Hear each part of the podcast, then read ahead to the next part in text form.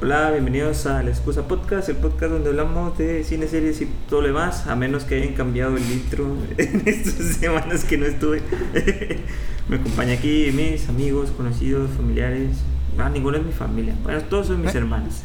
Bueno, Cervantes, Fernando Molina y Kevin Alanis. Vámonos. Eh. Saluden. ¡Ey! Sí, Por si no ya se acuerdan de esa en voz. este podcast. Ya, ya. Sí, sé. sí, le extrañamos. Sí, nuestros escuchas recordarán que hace, hace unas semanas eh, Ociel contrajo nupcias. Me acabo de bañar, Entonces- me quité el anillo. Pero aquí, aquí está. Uh, perdido, se lo guardó. Ahí, ahí- ahí está la marca de- del Marca, anillo donde me da el sol. Bueno, y por eso mismo también le dimos sus vacaciones bien merecidas. Entonces, No me dieron ya está de vuelta aquí con el comentario picante, con el semanas. comentario indiscreto. Esto no me deja descansar para nada. Me casé y dije que ni en el trabajo me negrean tanto. Me dieron cinco días por casarme y ustedes no me dan una semana. Perros.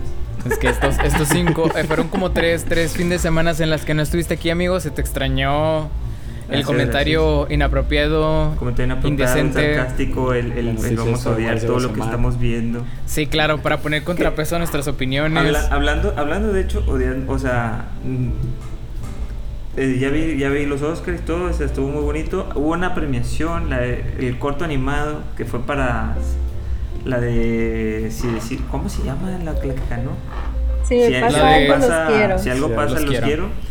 Ganó, bien merecido. De es un muy verdad, buen bien corto merecido. Y todo, este, está, pero yo creo que ganó más por el tema de, por el tema del corto, más que por la animación del corto. Es que realmente la animación eran trazos, o sea, no es una es animación que tan es- elaborada, pero el tema y cómo lo abordaron estuvo muy bien.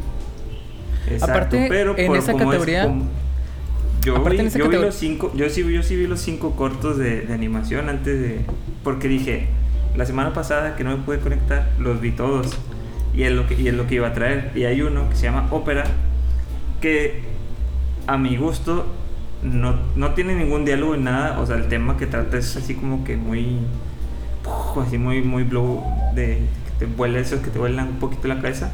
Pero la Ajá. animación es muy interesante, siempre está pasando algo en cámara, siempre está pasando algo en todos lados y son cositas pequeñas. Es como un triángulo que está dividido, está segmentado en, en otros cuadros individuales donde cada cuadro es su propia historia, pero todos esos cuadros convergen en una historia más grande. Entonces, en cuanto a animación, me gustó mucho más la animación de, de ese corto y el tema así de, de cómo tratan de explicar el mundo con esta analogía del triángulo y la guerra y todo eso. Entonces, está muy interesante. Vayan a ver ópera porque es un corto bastante. Oye, ¿dónde lo viste? Eh, YouTube. Eh, la forma más legal abogados me obligan a decirte que.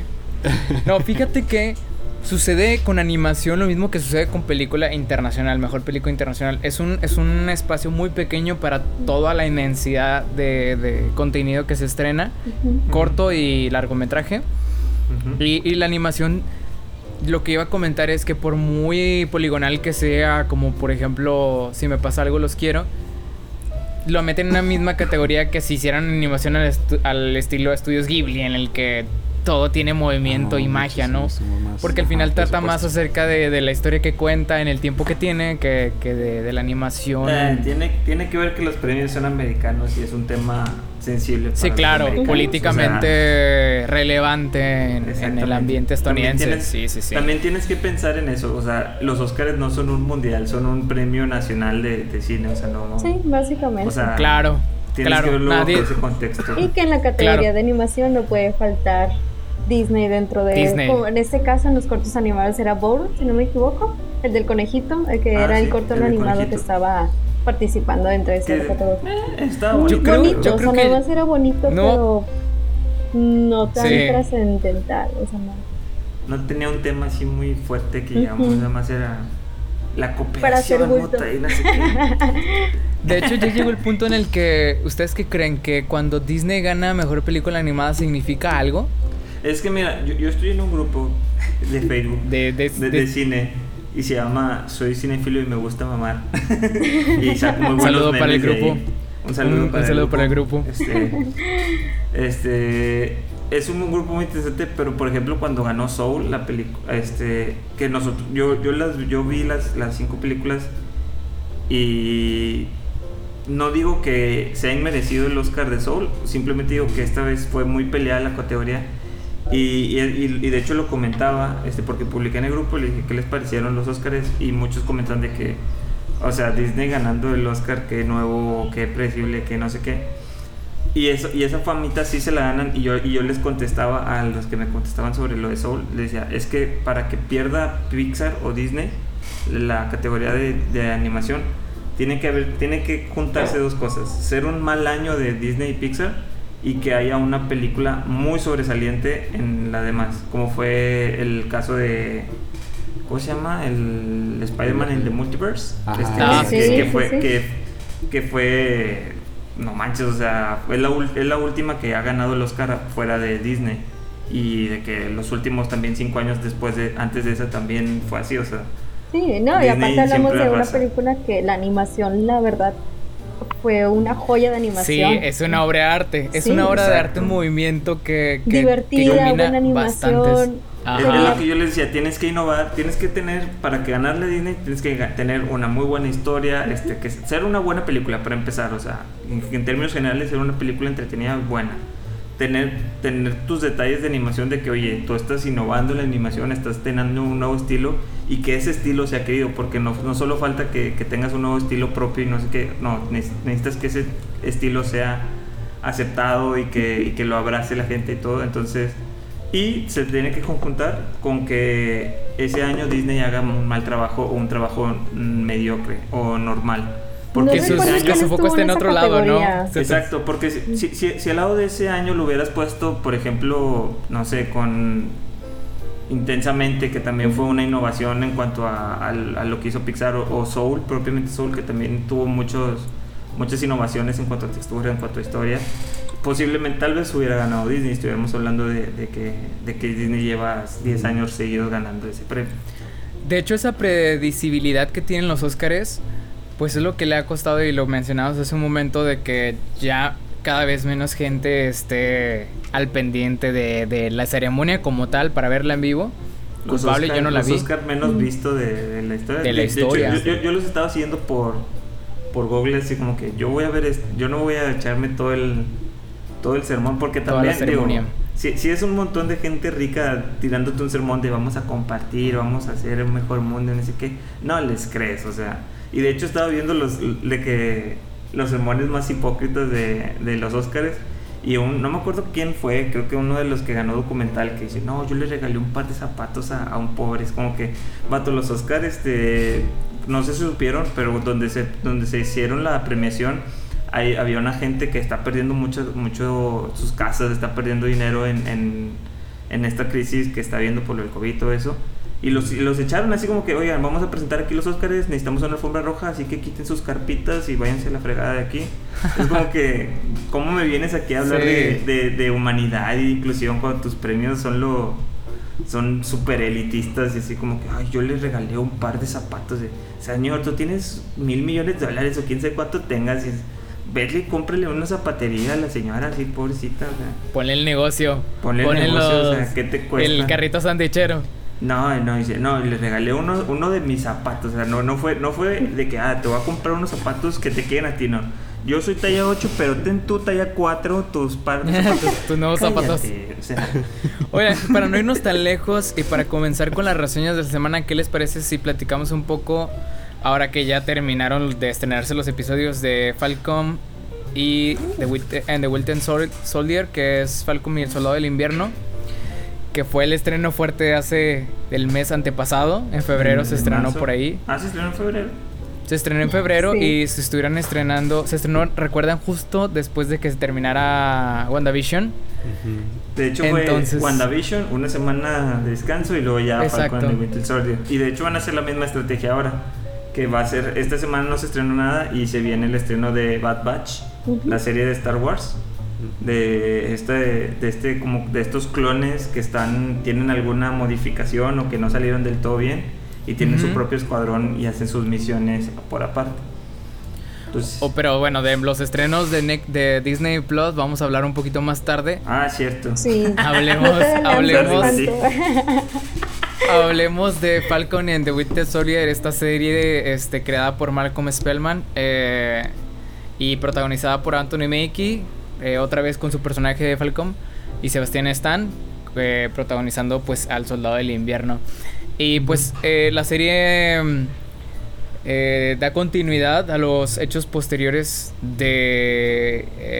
Endgame en el que pues nos enteramos que el Capitán América pues ya no iba a continuar con su chamba de Capitán América porque viajó en el tiempo para regresar las piedras del infinito de donde las tomaron y le pasó el Que hay, que hay muchas cosas, muchas cosas, o sea, mucha gente quiere la serie de cómo Capitán América regresa las, las gemas porque dice, cómo, cómo- o sea, todas las cosas que se, que se juntan para hacer a Capitán América volver, por ejemplo, cuando regresó la, la, la gema del alma, se topó con Red Skull, este, revivió la, el, revivió la viuda negra, o sea, porque pues tenía que hacer un sacrificio para tener esa gema. O, re- o, re- o regresó esta Gamora, que Gamora fue también, o sea, hay por ahí hay dos gemas de la, en la vida, o sea, ¿cuál es la, cuál es la de creó cuál? muchos problemas definitivamente. Y se los ahorraron todos este pues sacándolo de la o sea, sacando la historia. Nada más lo logró. Cómo quién sabe pero lo logró. Y al final de ese viaje que no vimos en pantalla ese mismo viaje que, que- que construyó todo Endgame porque al final la mitad de la película es conseguir esas gemas Eh, pues al final lo que nos da es que completó el viaje y que ya en su vejez ya no quiere continuar, obviamente siendo el Capitán América, quiere pasarle el escudo a alguien. Y el alguien digno de ese, de ese escudo a, a postura del Capitán América es este el personaje... Sí, exacto. Entonces, lo que dispara esta historia, eh, la verdad es que ¿Qué es lo que trae nuevo? Pues es básicamente lo que vendría a ser una nueva película de Capitán América, pero hecha como. como, como Se viene una nueva película serie. de Capitán América con este nuevo Capitán América. Digo, spoiler para los que no lo han visto. Hay un nuevo Capitán América al final de la. y desde el inicio de la serie. Es Sí, de lo que plantea. Básicamente, ¿de qué trata la serie? Trata acerca de cómo, cómo el personaje Sam. de. Sí, ¿Cómo se llama? ¿Sam Wilson? Sam Wilson, Falcon y Bucky Barnes, el soldado del invierno. Ajá, Es, devuelven es una el travesía de estos dos, de estos dos personajes, este, De estos tres personajes. Y dándole, y dándole la madre a, a los, a los problemas que enfrentan. A los problemas que enfrentan. barquito. Claro, claro, claro, claro. Este, este, esta serie trae como, como protagonistas principales, pues, a, a los, a los personajes que ya mencionamos en su viaje a uno eh, aceptar quiénes son y, y quiénes fueron y enfrentar a esta Este. pelirroja pecosa que está, está sí, se enfrentan a un nuevo una- enemigo. Una revolución. A esta, los Black Mashers, creo que se llama. Black Smashers, ajá, exacto. Este grupo al llamado terrorista que intenta devolver las cosas como estaban antes de que, o bueno, co- como estaban cuando este Thanos, este, pues chasqueó los dedos. chasquido. Sí, El porque, chasquido. o sea, el problema es, pasaron cinco años donde la mitad de la humanidad desapareció. Entonces, hay mucha gente que ya continuó su vida, es como que tuvo su debido duelo y luego continuó su vida. Había casas abandonadas, entonces había gente asignada, asignándose a esas casas o comprándolas. Entonces, de repente vuelve esta gente y hay como que, oye, ¿por qué tú Hay un estás problema de en mi casa? refugiados. No, este es mi casa, entonces como Claro. que, oye, tú estás con mi esposa o con mi esposo, o sea, también ese tipo de cosas, como que, oye, aparecimos en el cielo y no hay un avión, ¿qué pedo? Pues no. sí, sí, sí. Se estaba dando a la Todos esos luz. pequeños problemas logísticos. Sí, sí, sí, todas las cosas que, que realmente no quieren entrar en detalles para no. Para no decir que el hecho de devolver a todas las personas no fue como que una super idea, ¿no? O sea, tampoco es este algo que Sí, funciona a nivel Sí, o sea, realista, ¿no? no, no fue final feliz estilo Disney en donde todo quedó perfecto. O sea, Y como lo pintaban un poco en las películas de Spider-Man, o sea, Ajá. cuando, cuando. sí, que Entonces. es como que, ay, vamos, a- vamos, re- retomemos el curso y vámonos a Europa, un trip y que no sé qué. Sí, sí, sí, Oigan. se vio, se vio muy feo esa parte de, de Spider-Man, es como que, ah, ok, Spidey... To- la- sí, todo fue muy es divertido. que- Pero, sí. pero también por el tono de la película. Adicional a estos personajes también toma la historia de, de- del actor Ryan Russell, que en este caso, este, un pequeño spoiler, pero es, este, de los básicos, ya para este momento ya debiste haber sa- sabido que entra un personaje reemplazando al Capitán América y... Y bueno, también algo de eso tiene que ver el, el tono de la serie, que el tono que le dieron, que es algo que mucha gente está platicando, que es muchísimo más serio. Nada que ver con WandaVision, es No, muchísimo más serio, pero incluso es más, más serio que las películas del Capitán América. Eh, realmente tiene bastantes momentos de introspección, bastantes momentos de, de- Obviamente está... De hecho es creo la película más como... Más... Eh, preachy, más, más este... Obviamente querían dar un mensaje de inclusión. De un la- mensaje... las walk, pero creo que aquí funciona, o sea, creo que sí. Ahora, a menos Sí. a mí me gustó, o sea, plantea cosas interesantes. De hecho, hay, hay un punto donde dicen, eh, él es el, el halcón negro, él es el. Lo, no, solo soy halcón. Porque hay una, hubo una época en los cómics, este. viejos, este, que los personajes, este, los protagonistas negros, su, su héroe decía, o sea, decía blanco, decía negro, decía o Black Panther, Black Goliath, este Black, no sé qué, o sea, había muchos personajes, muchos héroes así, y si tu personaje era negro, tu superhéroe llevaba el nombre de Black en el, en el nombre. Es como que, oye, ¿por qué no dices Black Iron Man? Digo, White Iron, White Iron Man o cosas así, es como que... Que de somos- hecho era una de las cosas que levantó unas, un- a- algunas personas por ahí leí que decían, por ejemplo, cómo el, el- el hecho de que Falcon tuviera toda esta serie de conflicto de él convirtiéndose en lo que vendría a ser un- una mezcla, una mezcla entre el Capitán América y el Falcon.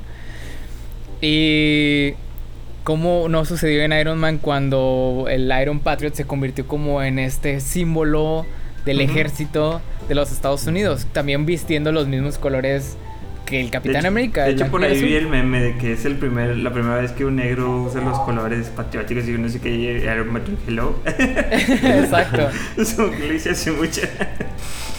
Yo la verdad es que comparto contigo que es una muy buena historia que contar. Que sí es, que sí tiene, que es in- interesante cómo adaptan este, estas, estas cosas que ya venían. Porque no es tan graciosa, ¿eh? No. La fórmula de, Marvel cambió un poco aquí para hacerla Creo- un poquito para dar el mensaje. Creo que empezó con ese tono, pero fue perdiéndolo conforme iba avanzando. Como que al principio en- era la dinámica de vamos a hacer equipo de, de, de este Bucky de Falcon que no funcionaba y el metían dúo, el sus dúo disparejo que, el- que el- se está exacto. molestando uno a otro. Exacto, pero creo que es, creo que ahí es donde reca- recaía la comedia entre su dinámica de como pareja, pero no eran chistes tontos, no eran chistes forzados, eran pues, o sea, sí eran chistes repetitivos en cuanto porque pues este tipo de de parejas son la vemos con Jackie Chan y Chris Tucker en la de una pareja explosiva, o sea, hay muchos ejemplos de donde viste estas este tipo de parejas disparejas, entonces ya es ya es normal ver este tipo de, chistes. Pero funciona y digo, para no meter los chistes tontos de, oye, me copiaste mi estilo en medio de una guerra, es como que, ok. Sí, Funciona y también mejor. hace, hace un, un mirroring de la dupla que forma este nuevo Capitán América con su, con su este compañero de guerra, ¿no? Que también trata Sí, de... Tiene buenos efectos también, o sea, no, no, no se queda atrás en cuanto a las películas. Dices, oye, pues es una serie, va a tener un presupuesto más limitado. Yo no veo que le pida nada a, a las superproducciones, a las superpelículas que ya ha estado haciendo Marvel. O sea, se está muy bien hecha, o sea, creo que, en es- creo que eso me gusta de las series que está haciendo Marvel, que no les baja el presupuesto en cuanto a, a sus efectos y su calidad pues es- está siendo bastante recompensada. Yo, yo, yo en lo personal sí sentí que hubo unos momentos en los que el CGI ahí sí, sí chafió un poco. Eh, pero al final del camino, siendo esta una, una, vamos a decir que es una parte de, de- de las películas del Capitán América. Capitán América se distingue por tener unas coreografías excelentes en cuanto a la acción, que está muy, muy orientada hacia la acción. Y, y esta serie en cuanto a eso no decepciona, aunque hay unos capítulos que tienen nulos. Uno, dos de los ocho eh, no tienen acción. Realmente, es un, es un drama bien, bien, bien planteado. O sea, o es una, o también es una película de espías, o sea, también tiene su, Correcto. Sus, sus momentos así. Que doble agente, que triple agente, Exacto. que exacto, que, que también funciona con las películas del Capitán América. Digo, el soldado Entonces, del invierno va básicamente de eso. va o de sea, eso. Y es, yo creo, para a mi gusto, la película que puede separar un poquito del universo cinematográfico de Marvel y disfrutar la película. O Fíjate sea, que es de las más que- disfrutables por sí solas. Lo que yo sí siento que se pasó un poco sí fue en lo preachy. O sea, realmente siento que el discurso.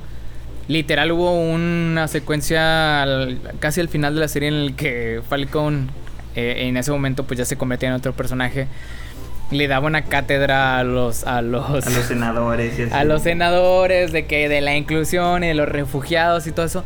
Y fue un discurso que duró, no sé, como unos 5 minutos, 6 minutos. Entonces ahí yo ya sentí de que, a ver, es más, tú, ese momento en el que tú, tú, tú también dices social, de un momento al principio de la serie en el que dicen, ah, está el, el, el Black Falcon. Dice, no, dime. Falcon, ¿no? Hay un momento mamador en el final que dice, no, ese no es de- eh, el Black Capitán El América, no, es el Es el Capitán América. Capitán América, sí, A mí sí, me suena así como que, "Ah", o sea, no, no es necesario, o sea, no es necesario porque todo lo estamos viendo Es con lo, nuestros haces- ojos. lo lo hicieron demasiado melancólico, más, o sea, le, le pusieron de más, yo creo. Le pusieron le echaron- azúcar, así como que. eh, como este meme de Diosito, de que creando la serie y al final azúcar, digo, Preachy, ah, se me va todo. Sí, sí, sí. Entonces yo siento que en esas partes sí cansa porque, porque es realmente el discurso está un poquito de más. Y todo es la, la manera en que lo hace, la ejecución es a veces en lo que falla, porque lo vimos en la película de The Endgame, donde juntas a todas las, a todas las actrices para tener este momento de, de Woman Power, pero, pero Mira, si lo y- y- fuerzas y de esa manera no To- to- funciona. Todos, to- todos lo que. Porque yo, yo, me yo una vez tuve un debate así con, con una chica de esa escena. Me dijo, no, hombre, yo le dije, la escena está forzada, no me puedes decir que no. Estás en medio de una guerra que es, abarca un kilómetro cuadrado y justo ahí se, juntaron todas, porque no faltó ni una sola heroína, todas las heroínas. Bueno, faltó Black Widow, que es la mujer más conocida de, toda, de todo el universo Marvel, pero bueno, porque no estaba.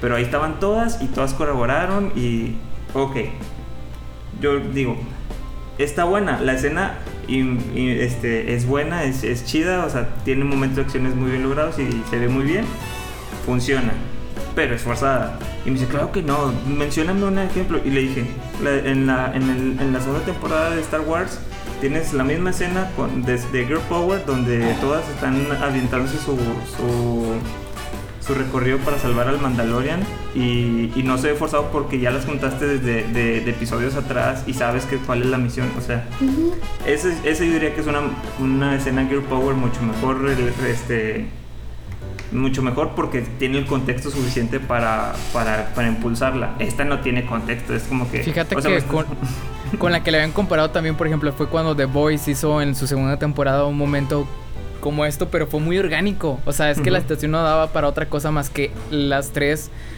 personas que pasaba que eran mujeres, que eran las más poderosas del grupo, lucharan contra un enemigo que era poderoso. Entonces es que fue muy orgánico y el hacerlo orgánico funciona para que no sientas que te están vendiendo algo, ¿no? Sino que estás disfrutando de una historia Véndeme que el se dio. discurso que quieras, pero dámelo con el contexto necesario.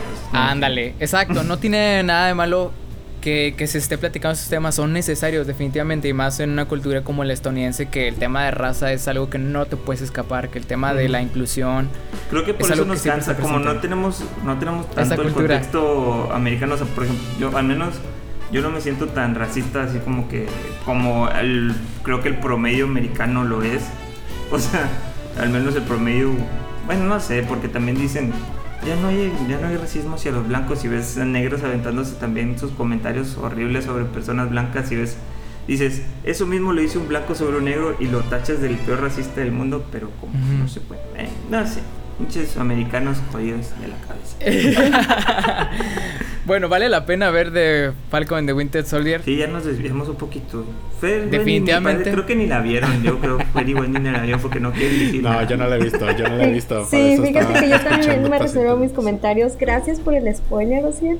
Este, ¿Cuál de todos? Yo dije el peor, yo dije el peor spoiler. este, Bueno, entonces en resumen ustedes sí recomiendan ver esta serie y para quiénes la recomiendan, porque Sí. también eso es importante decirlo ahorita. Mira, De si, esta- si sí. eres, si eres un blanco racista de mierda, no la veas, no te va a gustar. Eh. de hecho, bueno, eh, definitivamente si tu, si tu este, visión del mundo es más este no sé. si- si normalmente Blanca. us- usas, usas- si, usas conitos de la cabeza con agujeros normalmente en tus reuniones No con te va a amigos, gustar este, esta no te va a gustar esta, esta serie. Si eres de la de la generación del Capitán América, quizás no te guste tanto Exacto. esta serie. Si, si no, tu pero INE ya se que venció, pas- posiblemente no. si, si todavía sigues teniendo la IFE y este Sí, exactamente. No, no, no. Definitivamente es una serie que se disfruta mucho. No tienes que tener el. Obviamente la vas a disfrutar más si ya viste al menos Sí, porque las ejemplo, películas del Capitán que, América. ¿Qué tanto contexto necesitas saber para entrar a esta serie? Creo que, creo que mientras hayas visto las del Capitán América y tengas el contexto de lo que pasa en las últimas dos películas de Avengers, creo que es más que suficiente. Porque no, yo no recuerdo que haya así algo mucho más adentro, así mucho más profundo. Yo creo que con eso tienes. Fíjate que más incluso, incluso aunque no has- hayas visto en tu vida una película del, del universo de Marvel, que entres eh, sin ningún contexto a esta, a esta serie, yo creo que la vas a disfrutar mucho porque al final la acción ahí está. La, los efectos especiales ahí están. O sea, lo que, lo que vende Disney Plus, o sea, de que maravillarte con las cosas que está haciendo, ahí sigue. Y creo que cualquier persona la puede disfrutar en ese aspecto. Pero también yo no veo a, a mi mamá o a una tía viendo esas esa serie y disfrutándola. Entonces, Sí, sí, si te gusta realmente la serie, es si- Si, juvenil. te gusta la serie de las series de tipo época o cosas así, posiblemente no te guste. O sea, sí, claro. las de amor, las de romance, tampoco es una serie para ti porque Si te gusta Tiene- Betty tiene ahí- Fea, tampoco es para... sí, si, si tú eres de las personas que pon- que no que no dejan Que ahorita la nos está maldita perdiendo serie Luis de Betty Miguel. la fea baje de, del, del que top sigue otra vez. en México. Ahí sigue, ahí sigue. Ahorita la acabo de ver, está en el top 8. O sea, maldi- maldita Betty la fea. Betty la Fea nos hace dudar esa- de, de si realmente Netflix es quien está promoviendo ese top 10. O sea, cuando entra Betty la Fea dices tú, no, es que, Ahí es, que es la que hay gente lo dinero que le está poniendo. colombiano involucrado en el top 10 de México. O sea, Es que están La lavando edición de Betty los la Fea. datos de Comoda, entonces... Oye, si se llama Betty la Fea, no sé, no, no era la fea más bella o algo así. No, Es ese Esa fue es la el remake que le hizo. México. Ah, esa es la mexicana. Sí. De hecho, tiene muchísimas, muchísimas Sí, versiones. en todo el mundo. En todo el mundo. Sí, creo eh, que eh, es la, es, es como la Mariela del novela. barrio colombiana. Sí, creo que es la novela que Yo creo más que- ha replicado en el mundo, o sea, literal. La Exacto. misma historia. Tiene, Yo creo que a María del Barrio ni se le compara, los- ¿eh? O sea, yo creo que ella, eh, Betty la Fea es el titán de los, de las, de las de novelas. las novelas. Y de hecho, hasta los hasta los americanos tienen su versión, ¿no? O sea, Sí, sacaron es- su, su propia Tiene historia. varios, en varios países está, o sea, no, hasta en, As- en Asia tienen su propia historia, entonces se adapta muy bien, es una, es una historia muy universal, Yo entonces. decía algo horrible sobre los asiáticos. No sé qué amigos asiáticos. No me, no me le No- y no solo, lo dije. pasó aquí, ni siquiera saben qué, qué pensé. Solo está en Yo su mente, no se preocupen. Vayan a comer. Ya ves, sí faltaba este comentario. Oigan, pero ya nos eh, ocupaba mucho tiempo en Falcon de Winter Soldier. ¿Ustedes qué vieron? Pam, pam, sí. para, pa, pam, pam, pa, pam. Es hora Yo digo que empiece Fero hoy. Sí, que para ¿Qué Bueno, traes, Fer, esta semana? Bueno, pues yo, yo creo que para seguir con el tema de superhéroes, pasamos a una serie excelente de, de superhéroes que estuvo en Amazon Prime. Yo creo que sí levantó bastante, bastante fandom basada en, en unos cómics que realmente estaban pues ahí medio desconocidos por el público en general. Este, que se llama Invincible. Invincible. Todo el mundo está hablando de Invincible en este momento porque se acaba Sí, de estrenar el right último episodio de la, de la primera temporada. Este. Y bueno, les, les platico. La, la- la buena noticia para empezar todo es que ya está confirmada la segunda y tercera temporada. Así que fue todo un éxito y vamos a ver más de Invincible en, en los próximos años. Eh, pero bueno, como intro, Invincible es una serie animada de superhéroes basada en, en una serie de cómics. Ay, no tengo el dato del, del creador, pero Ah, Robert Kirkman. Robert Kirkman, gracias. Este que se caracteriza por eh, ser extremadamente, digo, principalmente que es eh, muy violenta en el sentido que o sea, no es no son superhéroes estilo Marvel o, o DC que son mundos en donde no te muestran el lado el lado feo o el lado grotesco de, de ser superhéroe y tener todos estos poderes, ¿no? Pero Vaya, todo lo mantienen en el PG-13, Ajá, ¿no? O sea, exacto, exacto. Algo muy, Entonces, muy se, family se friendly. caracteriza por, por tomar el tema este sin, sin ningún tipo de azúcar encima y, y la clasificación no para mayores de para mayores de 17 años este que básicamente narra la historia de un planeta que parece parece como si fuera un universo paralelo a, DC, ¿no? O sea, realmente se, se nota que muchísimos de los personajes, incluso el estilo de, de- de dibujo y todo, eh, emula bastante eh, o se inspira bastante en, en lo que son los cómics de, de DC, ¿no? Pero básicamente en este mundo existe por alguna u otra razón una serie interminable de, de fenómenos que alteran el mundo, incluido el que existan superhéroes en el mundo y sea normal. Eh, y esos pueden ser mutantes, pueden ser criaturas que vinieron del fondo del mar, pueden ser extraterrestres, pueden ser dragones, eh, etcétera, etcétera, ¿no? Es un mundo lleno de mitología que es real. Este, básicamente. Pero dentro de este mundo, finalmente, los, los humanos siguen siendo la, la, la, la especie dominante, La especie ¿no? Y se crean ciudades y todo parecido a como existen en el mundo al día de hoy, ¿no? Este, entonces están las grandes ciudades, de hecho se sitúa en, en eh, San Francisco, ¿no? no, en Chicago, ¿no? O en San Francisco.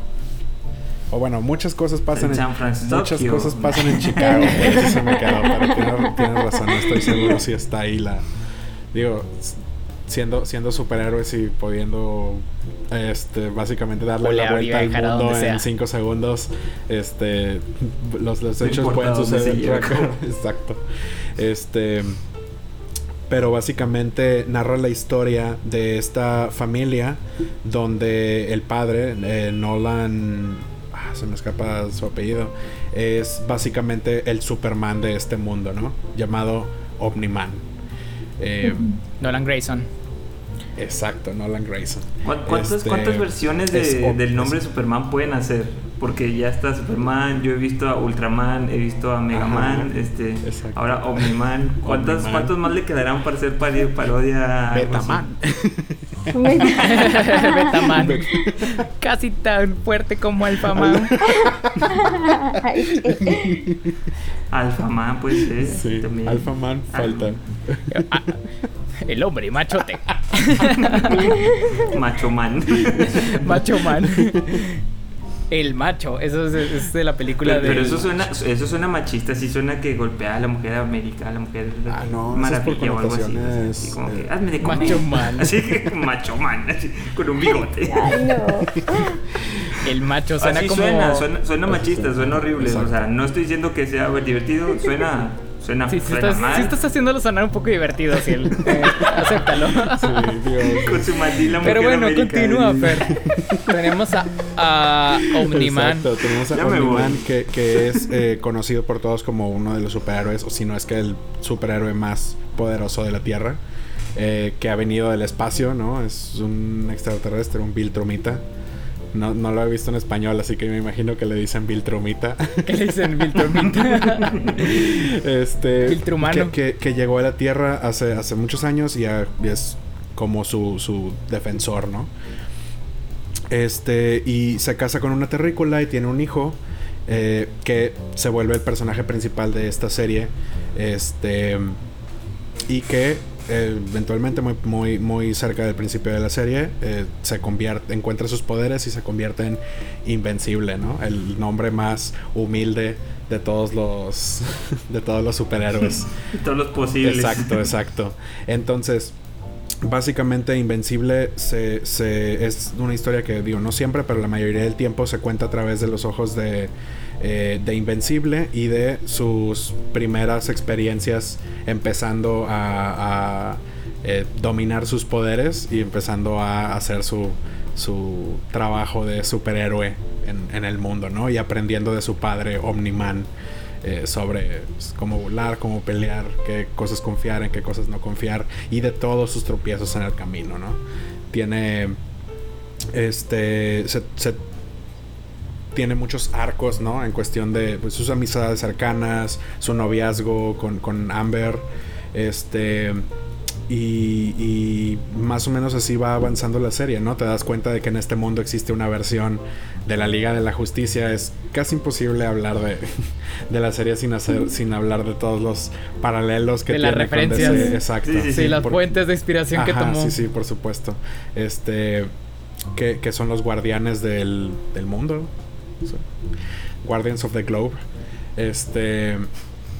Los guardianes del Exacto, globo. los guardianes del globo. Y, y pues y, y, y a, además de ello también pues, los superhéroes son algo como que normal en el mundo. Entonces existen, te das cuenta de que existen también otros grupos de superhéroes o otros superhéroes por separado que también hacen lo que quieren hacer básicamente. Conflictos. Exacto, tienen sus propios grupos vigilantes uh -huh. o lo que fuera. Así como grupos uh -huh. criminales y todo eso. Eh, pero básicamente un, una de las primeras cosas que te das cuenta de la serie es que uno tiene escenas después de los créditos. este y dos, después de la escena de los después de los créditos del primer episodio te das cuenta de que esta serie no es para niños. es ultra violenta porque sí. eh, sucede uno de los hechos que probablemente el un gran porcentaje de las personas que se dedican a, reac a reaccionar a, a, videos o películas reaccionaron este por su, por su gran contenido de violencia. Digamos que Omniman, eh, pues a sangre fría, realiza este un acto muy violento contra otros superhéroes. Sumamente, Sumamente grotesco. grotesco. Eh, estamos. Sí, me, me spoileé esa escena. Apenas lo voy a empezar. De hecho, justo antes Ajá. de empezar a grabar el programa, estaba empezando el primer episodio y ya me spoileé esa escena. Así sí. que tanto es... que me lo pusieron Exacto. en todos lados. Yo, yo, yo creo Fíjate que no es que... tanto spoiler tampoco hablar de esa escena porque su después de todo Correcto. sucede en el primer episodio. Este, uh -huh. y aparte es prácticamente el contexto en el cual se envuelve todo el resto de la temporada. La serie. No, no diría que toda la serie porque no uh -huh. sabemos para qué. Bueno, es, está siguiendo el cómic, así que los que los que se queden picados o sea, pueden puede seguir sí la historia. Exacto, pueden seguir la historia del cómic. Este, que recomiendo bastante. Eh, pero al menos de la temporada, básicamente se centra en. Oye, en el fondo sabemos que Omniman no es un. No es un héroe perfecto, no. No es un este Superman noble que, que defensor, defensor intachable. Ajá, exacto, sin, sin sí, ninguna o sea, mancha. No, no, está, no está criado por los Kent, o sea, sí, sí, lo, sí lo creó. no, no, no está criado por, por los Kent, que está. Ajá. Sí, al final te van, dan contexto acerca del, del, del todo, toda la raza viltromita, Ajá. o sea cómo es distinta, qué, qué, perspectiva tiene acerca de cómo desarrollarse como civilización, que es un poquito, ahí sí siento que lo agarra un poco Ajá, a la Thanos. Sí, sí, sí. Este, Entonces. Trae, trae algo de sí, eso trae también. Un poquito de eso. Y, y, yo creo que lo que hace Invencible, que lo separa un poco de otras series de superhéroes violentas, que digo, muchos hacen la comparativa con The Voice, que es la serie Sí. de superhéroes Ah, violenta por excelencia. Este Menos en esta era, es que en este, este, lo que la hace diferente es que Invencible tiene una escala cósmica inmensa. O sea, aquí estamos hablando de que rápidamente cuando se dan cuenta o cuando este Invencible se topa una y otra vez con el hecho de que ser superhéroe eh, lo pone en un nivel de capacidad que básicamente hace eh, pues básicamente hace irrelevante muchas de las facetas de su vida, sa- sabiendo que, oye, eres súper fuerte, puedes estar en cualquier lugar, en cualquier momento, este, tienes eh, fuerza inmensa y, y, y, pues vas a vivir muchísimo, muchísimo tiempo sin realmente, no necesitas respirar, no necesitas, o sea, digamos que de, de cierta forma toca este tema de una forma muy padre y de forma que te pone a pensar muchas cosas que a lo mejor solo existen por ser tropos o existen por ser este pues cosas que uno esperaría de, de- de un superhéroe porque siempre han tenido la connotación de son buenos y tienen la responsabilidad de ayudar a la gente y quieren ayudar a la gente, ¿no? ¿Qué pasa cuando un superhéroe no necesariamente quiere ayudar a la gente? ¿Qué pasa cuando realmente está viendo por su propio beneficio o está viendo por el beneficio de solamente eh, quienes le importan? Eh, o sea, ya lo plasman de cierta manera de una forma más real o que pudiera pasar, ¿no? de que si alguien tiene superpoderes, a lo mejor ni siquiera quiere que nadie sepa o, que, o usarlos para el bien o lo que tú quieras. Exacto, y eso se empieza a notar, no solo, no, no, lo digo por el personaje principal, porque realmente el personaje principal eh, sí, se, sí tiene esa dedicación, ¿no? Sí tiene esta, esta nobleza. Pero hay muchísimos de los personajes que tienen, tienen motivaciones completamente diferentes, ¿no? Y toman ese ángulo para la mayoría de los antagonistas, la mayoría de los este, de, otros personajes que aparecen por ahí. Este, fuera del círculo cercano de, de Invencible y quienes realmente solo buscan proteger a la humanidad. De hecho, Fíjate que... a mí sí me pareció que no existía esta. Esta. Mm, esta. Como esta área gris en las que los. Hay quienes no quieren ser superhéroes. De hecho, todos los que tienen poderes aquí. O son malos o son buenos. Es algo que no me gustó de la serie. Que, tengo que admitir que es algo que me estaba sacando desde el inicio. Porque. De hecho, por ejemplo, en el capítulo piloto. Todo el capítulo se plantea como que esta es una serie del bueno que ahora tiene poderes y va a luchar contra el mal hasta que te plantean, hasta que te ponen a la otra cara de la moneda, que es este momento hiper violento y grotesco. Pero incluso después te siguen planteando más historias acerca de los demás superhéroes y, y que algunos son despreciables o que no tienen personalidades que son agradables para el resto del público. siguen siendo buenos o son malos. O sea, o es alguien que quiere defender a la humanidad o no. Entonces ahí sí siento que que es algo muy común de las series de superhéroes americanas, animaciones americanas, que es los buenos son buenos, los malos son malos. Entonces, mm, habiendo otras eh, producciones como The Boys, habiendo otras Watchmen es una también de las de las de las joyas de la corona cuando hablamos de superhéroes que son que no están en el en el rango de bueno o malo, que son más complejos que eso. Eso no me gustó a mí. Bueno, sí, excelente punto. Porque sí, realmente creo, creo que a lo mejor ahí no lo puse muy bien en las palabras. Pero sí, tienes mucha razón. O sea, yo, yo creo que es, o sea, lo, lo, que mencioné es más que nada para explicar la razón por la cual hay villanos en el mundo, ¿no? O sea, hay... Claro. Porque no, no, pues realmente fuera, fuera de eso, es batalla tras batalla. Realmente el arco normal de, de, esta primera temporada es eh, pues un, un, threat after another, ¿no? Un desafío tras otro de que se va encontrando eh, invencible en, a, lo, largo de, de, su inicio como superhéroe y van escalando eh, y escalando en, en tanto complejidad como nivel, escala este, todo posible, ¿no? Encuentra por ahí algunos personajes que, que, pueden o no ser importantes en el futuro, pero realmente se nota que es apenas el principio de la historia. Incluso al, final de la temporada te das cuenta de que, ok, tal vez es... Ajá, tal vez, tal vez tal vez la metáfora de que la vida en la tierra de Omniman no fue más que un instante en, en el gran aspecto de su de su vida mucho más larga como el, esta primera temporada es de la escala de todo lo que ha pasado en el cómic de Invencible. Este. Así que, bueno, vienen, vienen. Me dieron ganas de leer el cómic. Oigan, ¿saben? Algo que también quiero platicar de esta serie que no me gustaría que se pasara es que las voces en ah, inglés es pura estrellita pura estrellita. Empezamos porque... por J.K. Simmons, de que ya tienes ahí Como Omniman. Exacto. Exactamente. Estamos hablando de alguien que para tener una voz, o sea, para tener una personalidad ahora que, se refleja en cámara como cabrona, es J.K. Simmons el, el, uno de los primeros que se tienen en la mente. Dices tú, este, este fácil puede ser de alguien despreciable, alguien así muy, muy, muy, muy imponente como lo es el personaje que le toca aquí. Aquí hay muchos amigos del, del creador Robert Kirkman el Robert Kirkman es creador también de Walking Dead, que es su serie que, lo, que lo lanzó al estrellato.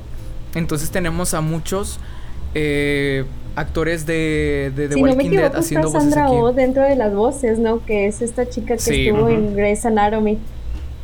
Ajá, exacto. Tiene a Steve Jones que estuvo en The Walking Dead. tiene a Lo acaban de nominar al Oscar a mejor, a mejor actor, ¿no? A, Steven Young. Por Minari. Sí. por Minari. Sí, sí, sí. Tiene, tiene otros, otros muy buenos actores de doblaje. Este. La verdad es que uno así los que más me gustaría destacar es por ejemplo que ahí hace su cameo muy pequeño, pero, pero ahí, ahí está este el creador de Rick and Morty, este Justin Rowland. No sé si es Justin Rowland o el otro. No, no recuerdo muy pues bien. De, los, de uno de los creadores está muerto ya, entonces Ahí les va otros nombres que tal vez les suenen. Ahí les va otros nombres que también les suenan. Tres semanas sin venir, sorry. Eh, por ahí aparece como un cameo de voz Seth Rogen. Eh, Marshala Ali también aparece en esta serie prestando su voz. Tiene también a Mark Hamill en eh, esta serie. Entonces, hay muchos, muchos, muchos, muchos muy buenos. Este, Ersa Miller, que leemos en, en, en, como Flash. Ajá. Sí, sí, era Justin Rowland. Entonces, realmente tiene un, una cantidad de voces muy... ah, de hecho, ¿sabes quién hace la voz de, la, la, novia de este Invencible? La que salía en, en Atlanta. Ah, no manches. No, yo no, conozco su nombre, pero mira. Eh, hijo, ¿cómo se llama? Sassy Betts se llama la, la, actriz y es este, una de las actrices principales de, de, de Atlanta. Y cuando ves el personaje que tiene ella en esta serie animada y cuando la ves a ella dices tú, se parecen un chorral. Entonces, realmente hacen un, muy buen trabajo. Este, también kudos a Jason Matsukas, que hace la voz de Rex. Y es un personaje que el que siempre le dan el, el, el, el, este... A él quizá lo recuerden de... Este actor lo recuerden quizás por... De, ¿Cómo se llama esta serie del cielo? De esta. La serie del esta serie del cielo. es el, del otro mundo, ¿no? The Good Place. Ah, The Good Place. Ahí lo recordarán por ser el novio de la, de la robot. No de la robot, sí, bueno, de este. Sí, sí, tiene, tiene, una, tiene una voz muy característica. El personaje de Jason, ¿verdad? Sí, sí, sí. Sí, sí, sí. Bueno, él él, a él, por, por ejemplo, él también lo vimos en la, en la serie de Netflix de ¿Cómo se llama la serie que me encanta de Netflix? La serie del cielo. Nastro no. Se me están olvidando. Él tiene, él, tiene los nombres que la, voz de loco por excelencia. Ándale, exactamente, tiene la voz de loco por excelencia. La verdad es que en Big Mouth salen también en Big Mouth y ah, también hace un personaje muy parecido que es despreciable, que es más que ser despreciable es incomoda a los demás por su honestidad. Ajá, insufrible, exacto. Entonces, la verdad es que siempre hace un buen trabajo con, los doblajes. Aparte de que es bien carismático, él lo vimos en The Good Place haciendo un personaje súper ingenuo y carismático. El, comic, relief, pero que también era. O sea, tienes que tener mucho carisma para ser un buen comic relief. Sí, sí, sí.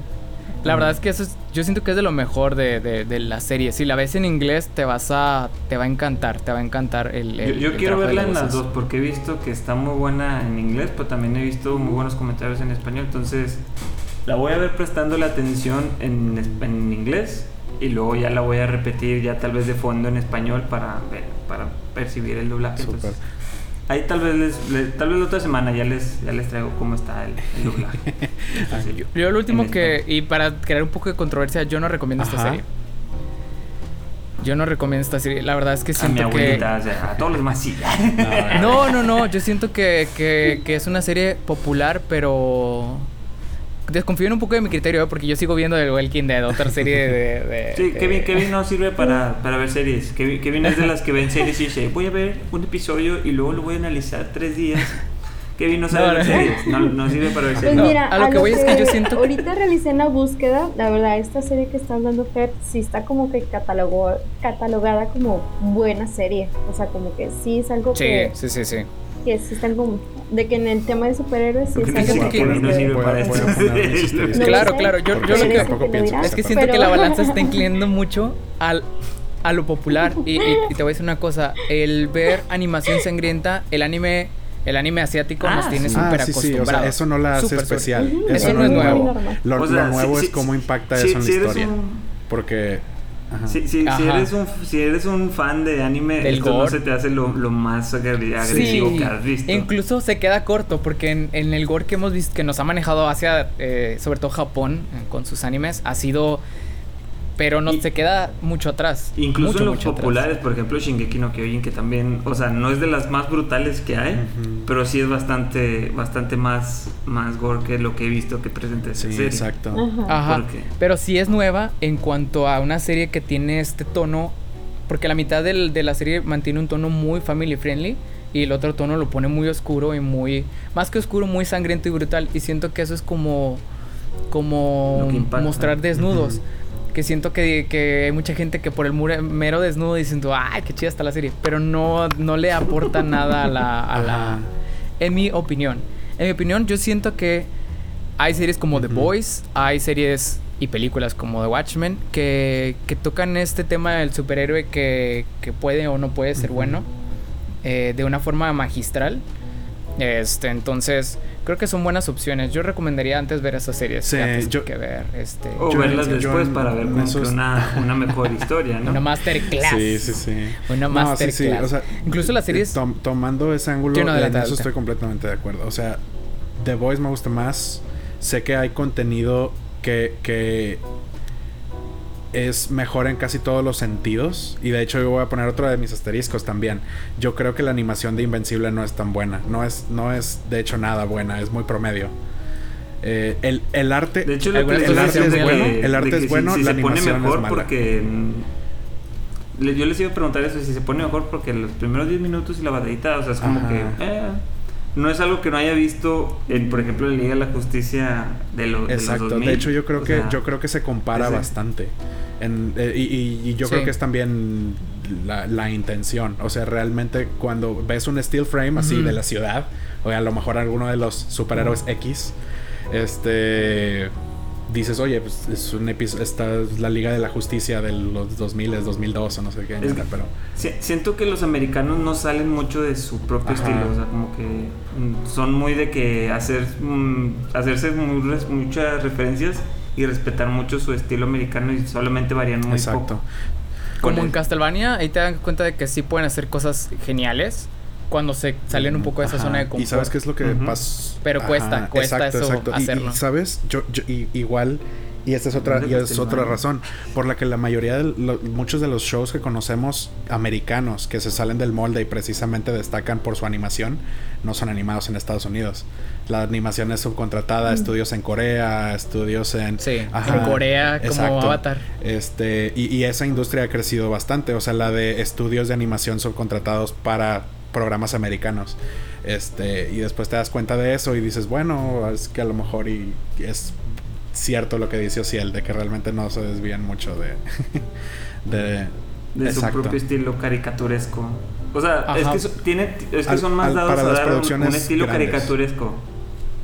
No, no, no. Por ejemplo, o sea, ves mucha variedad en su estilo. Por ejemplo, en, en Los Simpsons, ves, ves otro estilo en Gravity Falls, ves otro estilo en, en Padre, bueno, Padre Familia y, y Los Simpsons son del Pero, pero, incluso, incluso ahí se dan muchos paralelismos. sobre todo ya cuando empiezas a hablar. Sí, pero en, sus, en sus historias más simples de niños, o sea, en sus cartoons son como que más donde más fluye su, su, su creatividad. Por ejemplo, no, es muy diferente el cuando vimos, por ejemplo, los que crecimos en los noventas viendo A. Arnold, viendo Bob Esponja, que son estilos completamente diferentes, y luego ves a los Tom Berries, a los Rugrats, que también son otro estilo, o sea, creo que ahí es donde destaca, cuando ya ves, cuando, pero cuando tienen, quieren hacer una serie con cuerpos más realistas, con cosas así. No en cartoon. Exacto, que cuando se quieren salir del cartoon y quieren hacer algo más realista, este, sí son, siempre hacen lo, lo mismo. Siempre, siempre son, siempre, siempre. Bueno, al menos es lo que yo he notado. Porque incluso los japoneses con el anime, el anime, aunque todos digan, no, es lo mismo, y no es cierto. O sea, sí, cada anime tiene su, su esencia. Sí hay muchos iguales y hay muchos que son muy parecidos. Exacto, sobre, sobre todo si comparas estudio con estudio. Pero yo creo que ahí es en donde, como la industria es más grande y hay más cantidad de, de estudios y de artistas, pues es en donde se empieza a notar que hay muchos más estilos diferentes. Bueno, súper interesante, pero bueno, sí, no quería dejar de mencionar eso. La, animación realmente sí se nota, sí se nota algo simple. Eh, el, el, arte, el arte es bueno, es decente, es el de los cómics y la verdad es que es muy, muy, muy bueno por lo que es. Pero la animación no, no ya, otra. Kevin, ya no, quiere, no le gustó esta serie, quiere destrozar. No, no, no. De hecho, la, animación, la animación es. A mí me hubiera gustado que The Walking Dead hubiera sido animado. Y que tuviera este. A mí, yo amaría una serie de Walking Dead animada con este estilo. Si a Kevin le gusta una serie, la serie de Walking Dead todavía, obviamente, cualquier cosa que le arrojen de Walking Dead le va a gustar. No, ¿sabes qué? Es que, ¿sabes qué? Lo que falló de Walking Dead y por lo que mucha gente salió del barco es porque perdió protagonistas. Y la serie, te lo puedo yo decir que yo he visto todos los capítulos muy, muy, muy al... Tengo perdió protagonistas. tengo entendido que Game of Thrones perdió protagonistas y no por eso perdió su impulso. Hasta no, jamás perdió a los más importantes porque incluso... No, no, no, no compares. No, es otra cosa. muy distinta. ¿Por dónde empiezo? No, pero este. Walking Dead es una serie horrible. Y... Sí, sí lo es. sí, sí lo es. Está bien, es lo, bueno. Lo bueno es que lo admites. Eso es lo importante. Sí, sí, sí. Sí, sí, sí. Pero aquí quiénes somos para, para, juzgar los gustos de alguien. Así es somos Amigos, somos amigos, Y si tiene malos gustos, somos, somos los indicados para decirle. si, algo me, si algo me enseñó Ax, es que tengo que señalar los errores de mis amigos y decirles que cuando huelen ah, mal. Es, es, es ah, esos Spice. El peor Wendy, ¿tú traes algo para esta semana o quieres Fíjate que solo brevemente, ah. digo, ya entramos como que al tema de superhéroes, entonces yo voy a ir por otra parte de los super, pero aquí sería como que los super caninos famosos, entonces hablando sobre los trenes que hay en redes sociales, que cada que entramos vemos un perrito, vemos un gato, vemos un animal que es viral, justamente creo que Netflix aprovechó esa oportunidad y creó como una especie de reality con una agencia que estadounidense en la cual justamente que justamente lo que está haciendo es buscar a estos perritos que tienen como que esta chispa ideal para hacerlos más famosos, ¿no? Entonces esta serie se llama Pet Stars, si no me equivoco. Es una serie que ahorita oh. pueden encontrar en la plataforma de Netflix. Es una serie de literalmente son cinco capítulos, aproximadamente media hora, y la cual pues narra como que cómo van buscando los perritos, cómo hacen que, que sean famosos. De hecho, el primer capítulo empieza con buscando al perro más feo del mundo, porque para ellos es así, tal cual. Entonces, inicia sobre eso, que hay concursos tal cual en Estados Unidos que se enfocan a encontrar el perro más feo del mundo y que el perro más feo que gane le dan mucha visibilidad con marcas y difusión en redes sociales. Entonces, lo usan para de que ya hablamos ah, suena como un reality show interesante. sí, ¿eh? de hecho, por eso me llama mucho la atención. Digo, aparte de que a mí me encanta todo el tema de perritos y me encanta ver los videos, eh, el hecho de que encontrara un contenido así se me hizo como que no había visto algo similar, al menos hasta el día de hoy. Digo, si quieren algo como que relax, agradable y aparte les encanta sí, ya nos falta algo así como de flores lava, algo así, este, para pasar el rato. Como que para pasar el ratito, aquí es. Aquí seguro se van a entretener, la verdad está divertida, o sea, la verdad está adorable. Se ve, se ve, suena como la serie perfecta para ver el domingo antes de empezar con la semana laboral. Sí, ya extrañaba que recomendaras algo para el domingo. O sea, ya es como, ya extrañaba la recomendación de Kevin de esto está para un jueves de verano en la tarde mientras estás leyendo un libro. Esa me sonó la película de. No sacamos algo así, pero sí, sí. Digo, esto es algo, una recomendación breve, pero que sí probablemente eh, les vaya a gustar. Sobre todo si les encanta la parte de perritos, es algo que se van a entretener con eso. Y como le digo, sí, al menos de lo que hasta ahorita yo, eh, sí te los muestran como muy divertidos. La parte en cómo la editaron cada uno de los episodios también está muy padre. Así es que yo sí Una pregunta, si, si, me gustan los videos de, de los de, de, las mascotas, este, ¿me recomiendas este programa? Te recomiendo, si te encanta ver perritos, no importa si se caen, si bailan, si lamben a su dueño, lo que sea, ve estas, ve este reality. Definitivamente es un sí. Ah, yo quiero ver uno de gatos. Ah, fíjate, de hecho, ese, Ah, está la de no te metas con los ah, gatos. Esa yo la recomendé. me, recomendaste, digo, perdón, me recordaste, Wendy, que, que precisamente, así como platicas que, que trata de diferentes perros que, que encuentran razones para volverlos eh, virales o famosos. Una vez, quiero recordar el nombre, se los debo, la verdad, porque no sé ni siquiera cómo empezar a buscarlo. Pero en Netflix, hace aproximadamente dos años, tres años, este se estrenó también un, un programa tipo reality que era seguía a certámenes pero de gatitos. Este, y, ahí sí, Órale, no, pues no sí, recuerdo sí te que entiendo, no sé cómo buscarlo, de- un episodio donde buscaran el gato más feo del mundo, pero sí el gato más hermoso. y había mucha competencia. y ese sí nos mantuvo, nos mantuvo picados. Sí, porque sí estaba no, y aunque no lo creas, en el perro más feo también hay competencia. Claro, pues claro, hay niveles. Pero, pero eh, es- Sí, que yo no sabría cómo también se encontrar ese- mucho, reality o sea, show. eh, mucho en, en- en los gatos como tal y, en, y en las pruebas que hacía y todo lo que hacía, pero también en los dueños, porque Mm. había unas dueñas de gatos que básicamente se dedicaban a eso tiempo completo, ¿no? O sea, era era también parte parte le puedes del, dedicar tanto del tiempo a tu documental perro o a que, tu que platicaran de sus vidas y cómo cambian al dedicarse tanto a esta industria de la belleza gatuna. Y, que, y, y- y- y Ay. sus hijos desnutridos y así. No, no, no, no hubo, no hubo, no recuerdo que, que tocaran el tema de que, ah, es que están tan preocupadas por sus gatos que descuidan todo lo demás. No, claro que no.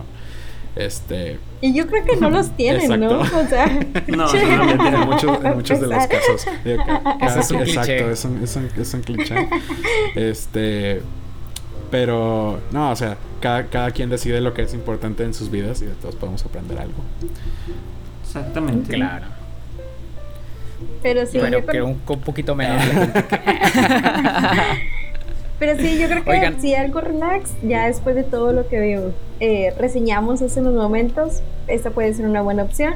Y yo creo que ya es momento de pasar a la parte de noticias o de cosas que, que haya que decir. Y yo sí quiero aprovechar al- para empezar justamente esta sección, que algo que, que sí me puso como que me tocó en mi infancia fue eh, que el mundo del doblaje justamente está de luto, que por el fallecimiento de Sí. Diana Pérez, que como la recordarán fue la voz de Jessie en Pokémon. Creo que, si no me equivoco, literalmente toda la vida de Pokémon ha sido Jessie ella, no estoy tan segura. Pero sí, Sí. sí, eso sí, sí se me dice. Cuando una vi los fibra memes de sensible. James, Mm. no, Sí, me, sí, sí. me tocó. Sí toca una, fibra- una fibra sensible a los niños de los noventas que crecimos este con los monitos del demonio. con los monstruos Los del bolsillo. ¿eh? con los monstruos del bolsillo. Hace, hace dos, estaba viendo los capítulos de Malcolm el medio y me, re- me rememoró esa época en la que había trading cards, había cartas de, de Pokémon, así, por aquella época de los de Yu-Gi-Oh! También había sus ¿A cartas. quién no le de- quemaron sus tazos o sus tarjetas de Pokémon? O te los ¿Quién se los tiraron en una en el de, de plástico, No, ¿no? y, y te mentalizaban bien feo, así como de que no, yo vi cuando, quemaron los tazos que se veía un espíritu salir así. Sí, claro, claro. Que te mentalizaban Sí, así, sí, bien. te contaban cada historia de terror, así. ¿no? No hay adoctrinamiento si no hay demonio. Exactamente. Yo, yo creo que mis tarjetas de Yu-Gi-Oh! Pero- se siguen pero sí toca una fibra en sensible. el cajón del- de la directora de la escuela. ¿Cuántos tazos no se quedó la directora de ¿Tú, la... tú crees eso? Los directores tienen Ajá. su- sus álbumes Sí, así de tarjetas, así como que, oigan, tengo tres dragones los- este, blancos de ojos azules repetidos, Ajá. originales. Y la este, mayoría de nosotros no sabemos. ¿Quién más vendían cuando- en- en- cuando en Amazon? Ganan los del cuadro de honor, viene el director y dije, ah, mira, dragón de ojos azules En para los ti. tazos. Mago oscuro para ti. Ah, usted quedó en segundo lugar, su, Sí, su sí, mago sí. oscuro. En así tercer, tercer lugar. eh, Tú que te llevaste el Julio. primer lugar, ten tu- tú que te llevaste tu primer lugar, toma tu tazo de mucha lucha Ah, versión. De los Shiny, Shiny Mega, Shiny Mega Silver. no, pero recuerdas el pasado. Que pero con eso no puedes jugar porque no voltean. el dato, el dato curioso es que las cartas de Pokémon explotaron en el último año, por, por- en parte por la pandemia, en parte porque se volvieron virales en, en- en internet. Pero este al, al día de No al día no- de hoy no sé hay, si hay tenga- como, o sea, sale un producto de tarjetas de Pokémon y se vende inmediatamente porque muchas personas lo compran para acapararlo. Este, No sé si, no sé si tenga que ver algo, por ejemplo, ya ves que de repente hubo un, un boom para comparar este doblajes de que latino y español. ah, sí, recuerdo. Ya ves que de repente Sí. hubo un boom, este, fue cuando lo sacó el Rubius. El Rubius sacó eso. Bueno, el Rubius yo he visto que re- últimamente ha subido muchos videos de, de abriendo Ajá. tarjetas de ¿Sabes quién Pokémon. empezó eso? Entonces no sé si, si ver. Empezó, creo que Logan, Logan Paul. El que, el, que también era ah, youtuber y después lo cancelaron por su viaje a Japón, creo. Y después empezó a abrir tarjetas de Pokémon, se hicieron tan virales que algunas tarjetas raras empezaron a valer cientos de dólares y de repente todo el mundo se subió al tren. Siempre lo tiene que empezar en youtuber así como que súper fuerte. Sí, claro. Sí, claro. Oigan. los que mueven el mundo. Ya llegamos a abril y tenemos que hablar de los estrenos que se vienen este mes para las distintas ya llegamos a abril y luego a mayo también, entonces vamos a hablar de lo de mayo. Digo, a mayo. sí, hablemos de mayo. Abril ya, ya pasó. Sí, sí, sí. Abril es historia. Déjenme, déjenme empezar a mí Hablando brevemente de lo que llega para HBO, este es la, el streaming que me, que me corresponde a mí como corresponsal de HBO. Tu aplicación es una mierda. eh, Oye, de hecho, por eso yo me rehuso a hablar de, de, los estrenos de HBO. Siempre me dicen de que, oye, si ya te tocan los de HBO, y yo no, porque su aplicación es una mierda. Fíjate que, eh, y lo dije en los episodios pasados, Paramount Plus, tu aplicación no es una mierda, pero tu contenido sí. La verdad es que Paramount Plus casi no hay nada nada que ver, si es que hay algo que ver. Pero para HBO en el mes de mayo llega la típica, porque como ya ha sido costumbre, se ha estado estrenando casi mensualmente una serie española coproducida por Movistar. Este caso llega el día de mañana. Eh, también viene una serie nueva que suena muy interesante que se llama The Nevers, que va a ser un grupo de mujeres, eh, una pandilla de mujeres victorianas que eh, se encuentran con adquiriendo habilidades inusuales y enemigos implacables. Suena, suena interesante. Para HBO viene otra película, viene Mayor of Easttown. Y yo creo que eso es de los, de los más destacables. Todo lo demás sí es este un poquito más, más chunguillo. Viene una película animada de Mortal Kombat que se llama Mortal Kombat Legends, La venganza de Scorpion, que va a ser como una película animada a origen eh, de, de, Scorpion. Entonces... Si ya, vieron la película de Mortal Kombat que acaba de salir, se dan cuenta que Sub-Zero fue quien mató a su familia. ya ha sido todos los spoilers de la película. Sí, de hecho, algún poco de eso va a tratar esta, esta, esta película. Eh, también viene otra película que es La Isla de la Fantasía. Eh, y creo que es lo más, lo más destacable de lo que viene para mayo para la aplicación de HBO Go. Tu aplicación es una mierda. TM. TM.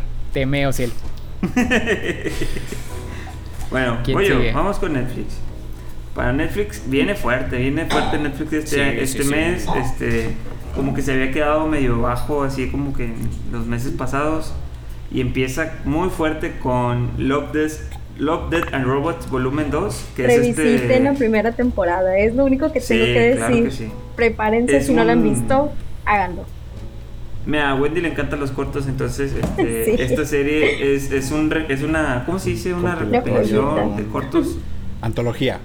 Una antología. Una antología de cortos este, dirigidos principalmente por David Fincher y, Tom, y Tim Miller. Este, David Fincher lo acabamos de ver nominado, perder su, su Oscar a director, pero su quinta nominación al Oscar del director, pero pues es David Fincher, nos ha tenido Su trayectoria no se la quitan. y mira que Love, Sex and Robots, eh, animada hermosamente por un montón de personas distintas. Diferentes tipos de animaciones, incluso diferentes tipos de historia, y eso es lo padre de. Sí. Sí, de hecho, eh, se ha hecho muy, muchos debates entre la temporada 1 de cuál episodio es mejor, si los visitantes, los tres robots, el Sigma Blue, que no sé qué todos tienen su favorito por X o Y, por, la historia, por la animación, por el estilo, pero todas son unas joyas, todas valen muchísimo la pena, tal vez menos la de yogur. Es la que iba a decir también, creo que esa es la que menos me gustó.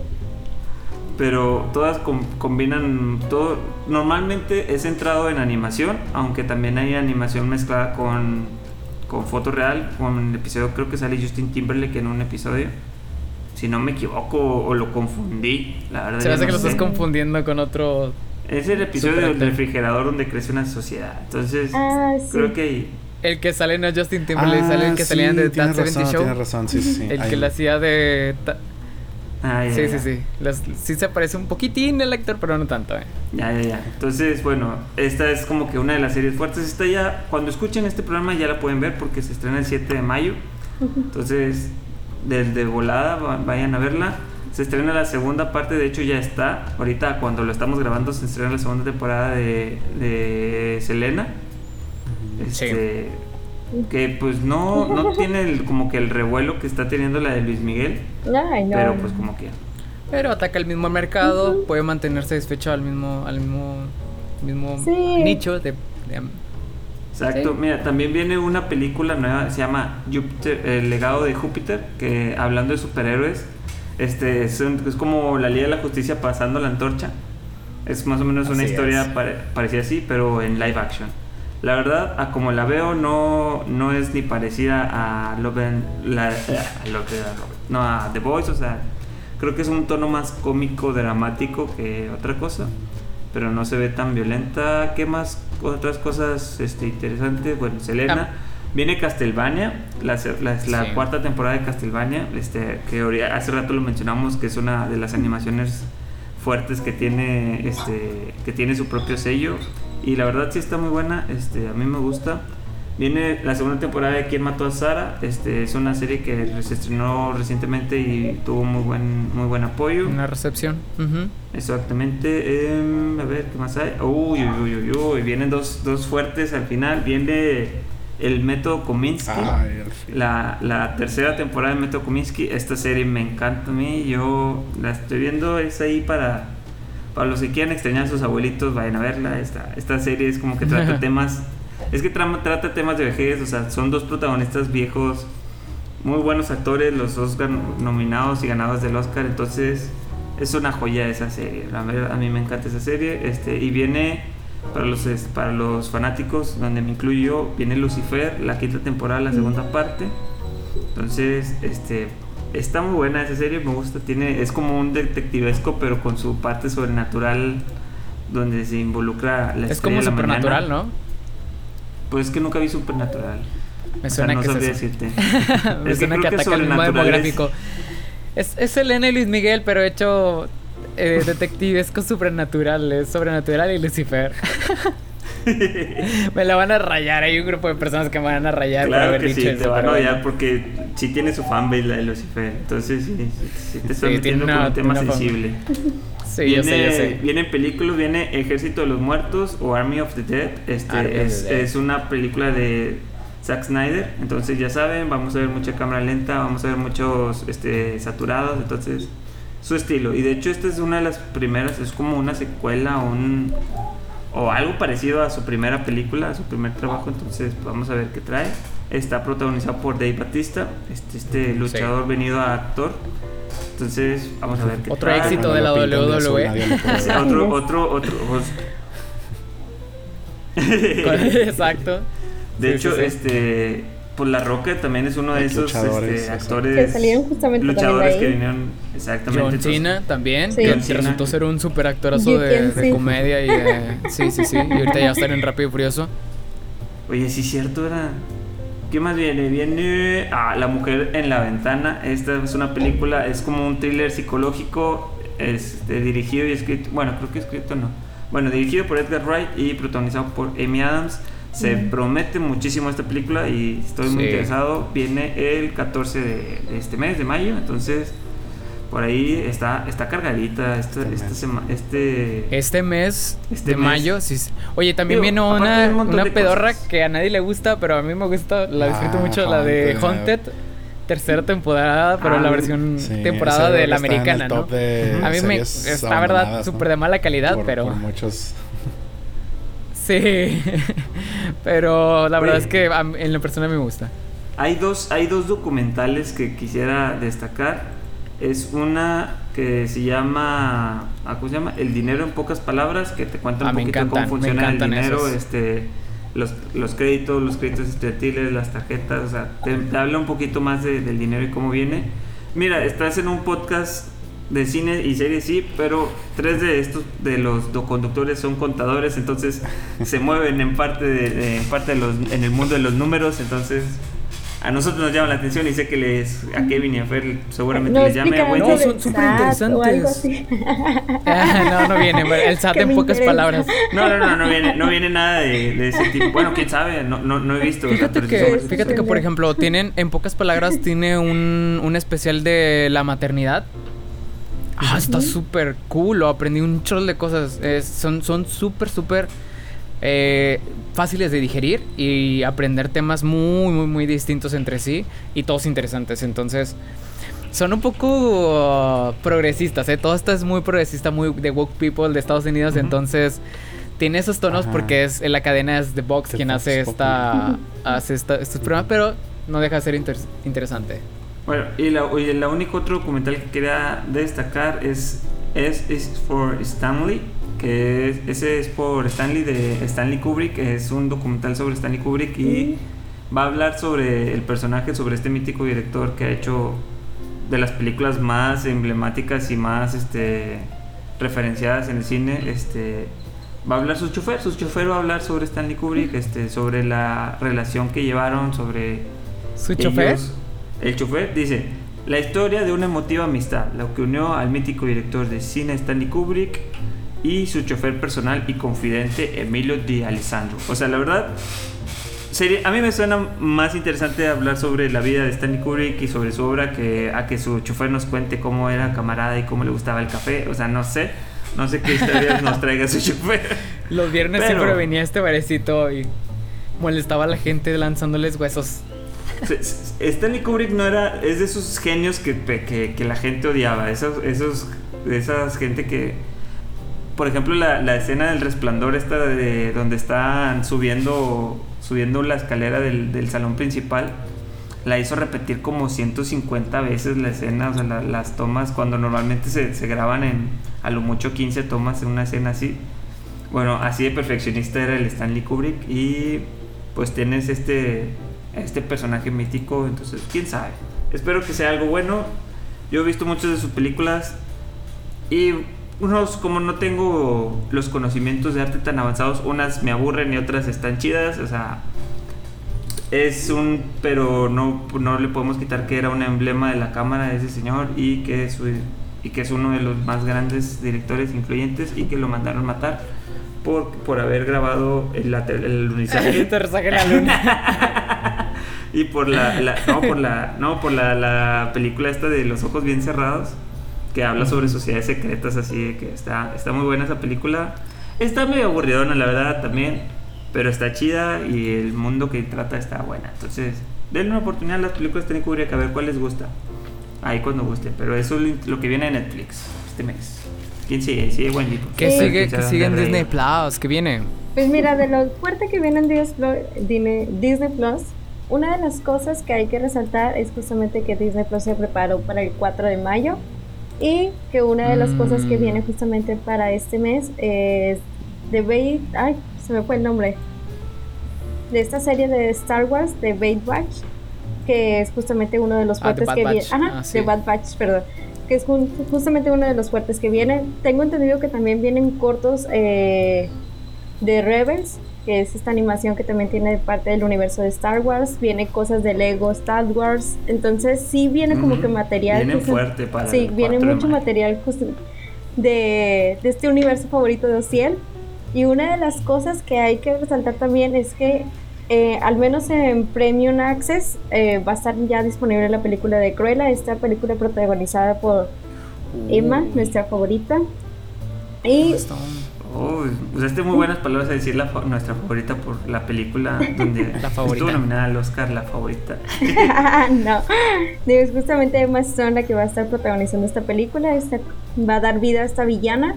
Y pues bueno, va a estar disponible a partir del 28 de mayo, pero como ahorita lo mencioné, va a estar disponible eh, pagando Así es que probablemente, como pasó ahorita con Raya, eh, hasta el mes de a lo mejor de junio podemos disfrutar ahora sí de esta película con libre acceso.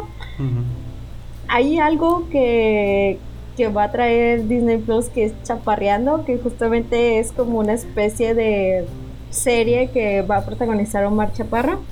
Entonces, no, pues, tengo idea. Es, lo peor. o sea, no tengo idea. Me dijiste chaparreando y dije, ojalá no venga Omar Chaparro. O sea, o sea que, sea, que sea un programa de nanitos o algo así, no sé. No, fíjate que justamente de eso, o sea, es de lo fuerte que no. ¿Sabes qué? Es que Disney Plus tiene dinero, está explorando Latinoamérica por, primera vez, como los coloniales este, conquistadores que son. Y... No, deja tú, es no, y como sale Marta también en, esta serie, en una motocicleta dando un recorrido. No sé, no sé, no sé. Ah, como de Motorcycle Aires o algo así. Ah, de que... Supongo que Ok. Viene. Está bien, está bien, eh, digo, hay que darle la oportunidad. digo, no, no, no quiero decir, pero aquí entre nuestros eh, presentadores tenemos a alguien que disfrutó de Nailed, de, este, este, conducido por Omar Chaparro. Mm. Tú, tú, lo has dicho, sí, el que a ti te gusta cómo conduce Omar Chaparro. Es, un buen conductor y es un buen doblaje. Es un buen doblador. Sí, es que es diferente.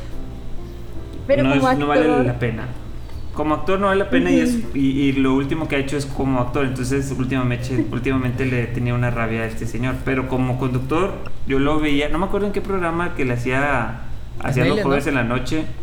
En la noche cuando yo estaba jovencillo, no me acuerdo ni cómo se llamaba. No manches, creo que no manches. Ese, era, me gustaba ese programa, o sea, como conductor es bueno, es entretenido. En Elite pues conduce, entonces también es entretenido. En esta es serie, lo que va a hacer es un programa tipo conducción. Suena, suena como, un reality de, de es como un reality de, que, ajá, de que él dando un recorrido y básicamente conduciendo todo el programa. es más como programa. Pues podría ser un programa que me guste.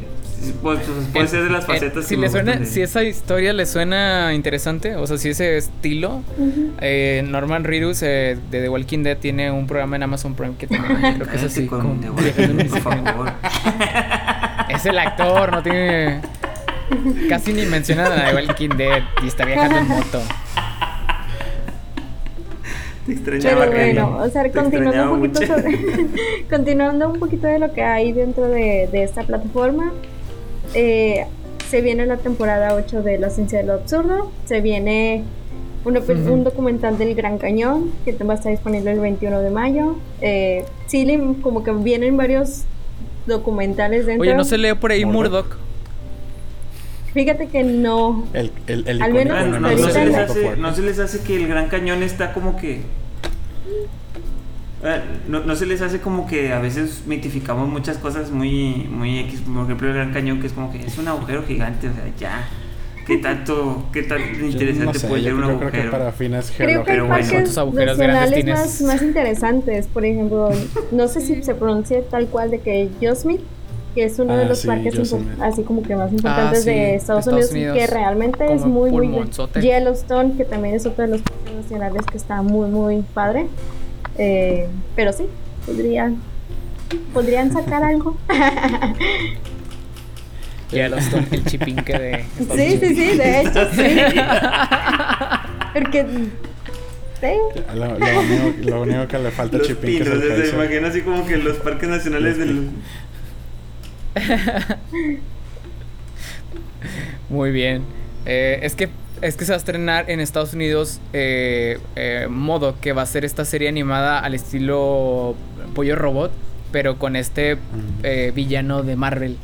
entonces tiene un estilo y un tono muy distinto a lo que viene manejando Disney Plus, que es casi todo este family friendly. Entonces suena muy interesante y me gustaría eh, verlo lo antes posible. Interesante.